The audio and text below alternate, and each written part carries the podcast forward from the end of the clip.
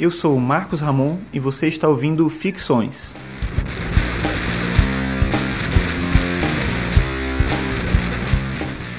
Esse é o episódio 29 e hoje eu vou falar sobre a arte no mundo digital.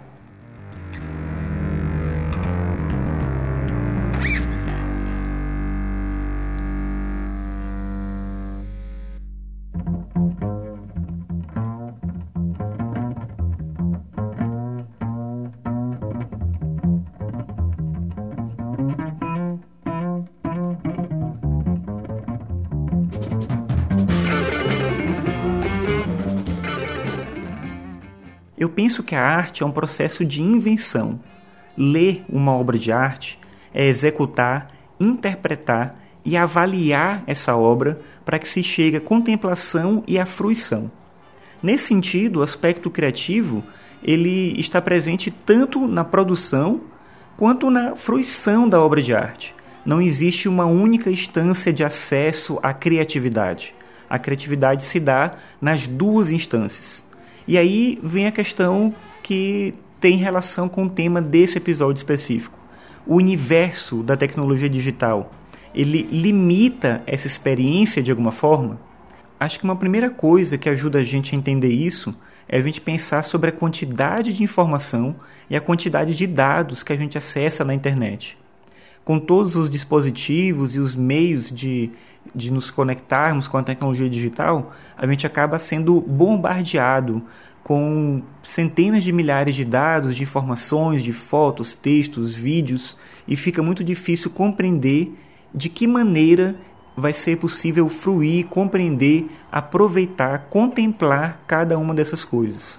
E no meio dessa imensidão de dados, a maior parte delas certamente relevantes, se encontra a produção artística que a gente passa a ter acesso na internet.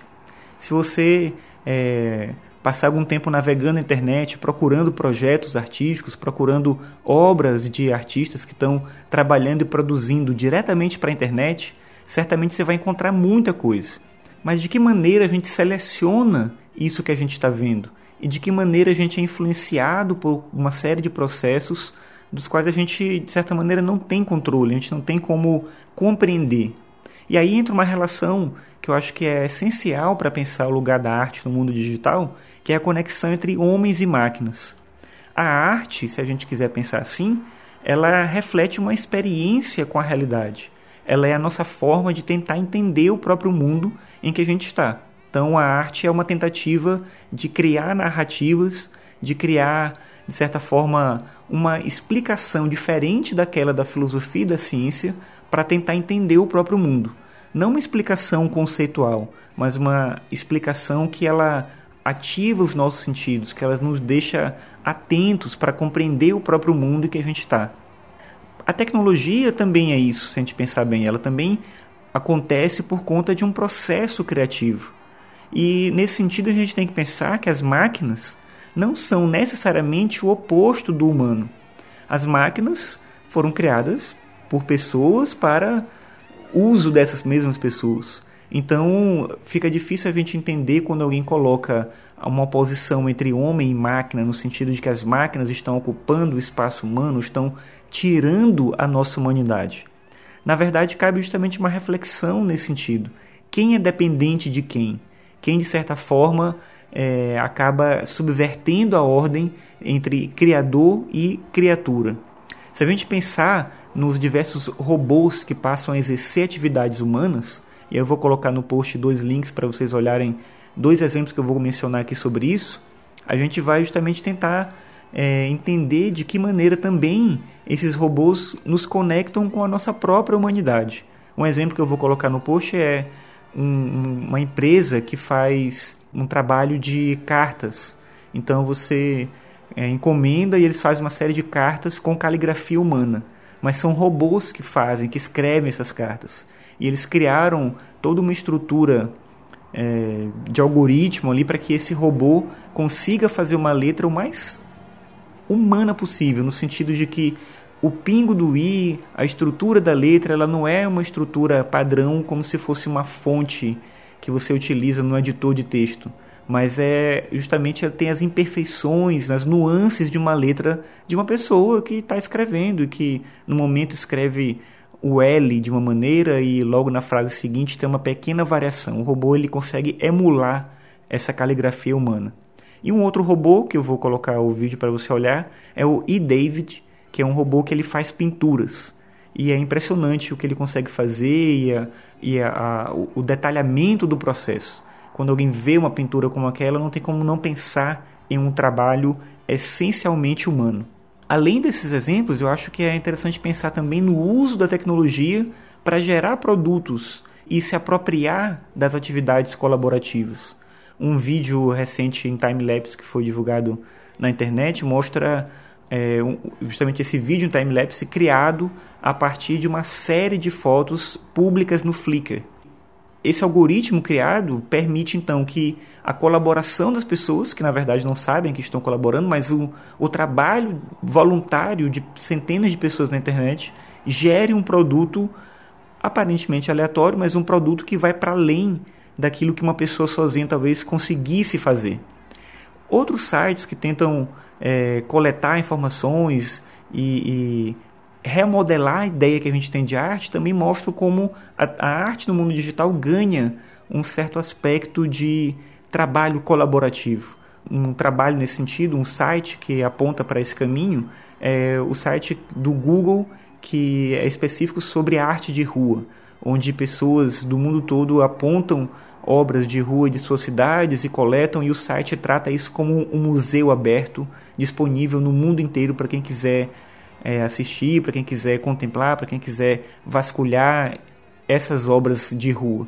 E ao mesmo tempo o Google tem um outro projeto que é de você visitar os museus, museus mais tradicionais, entrar no corredor do Louvre, ver cada detalhe da obra, e aí de certa forma cabe a gente pensar se essa experiência do museu virtual, ela não pode ser inclusive mais completa do que a experiência do museu ao vivo. Eu vou colocar uma foto lá no, no post que é justamente das pessoas é, se abarrotando para tentar ver a Mona Lisa no Louvre.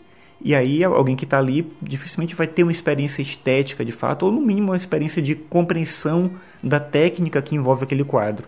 Algo que nesse ambiente virtual seria muito mais provável, seria muito mais viável. Isso me leva a pensar no último ponto que eu queria colocar, que é justamente a possibilidade da arte no mundo digital ressignificar a ideia de arte, no sentido de que esse, essa obra de arte ela pode passar a ser criada especificamente para esse ambiente virtual e não mais para essa presença física. Claro que tem casos e tem casos.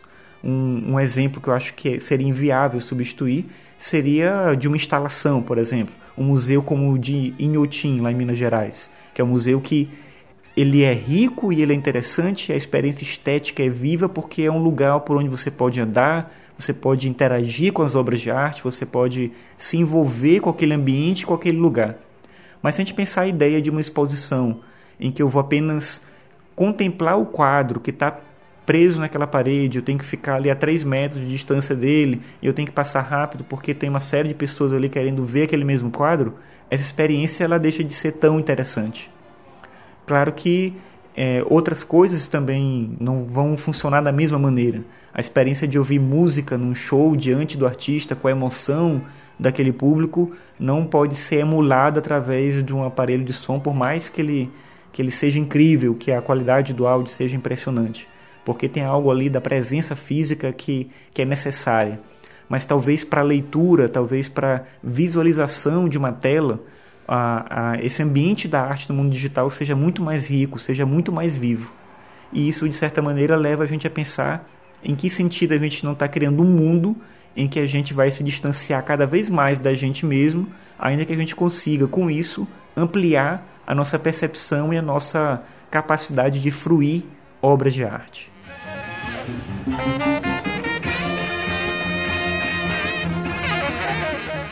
Obrigado por ouvir mais esse episódio. Esse foi o episódio 29 sobre arte no mundo digital.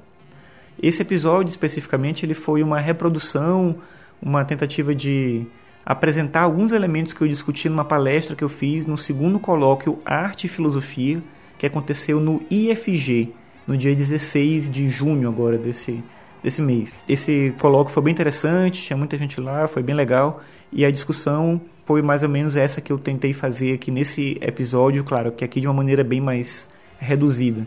Eu vou colocar no link do, do post ah, os materiais que eu utilizei, o slide, para quem quiser olhar, se, se interessar de alguma forma pelo conteúdo específico da palestra.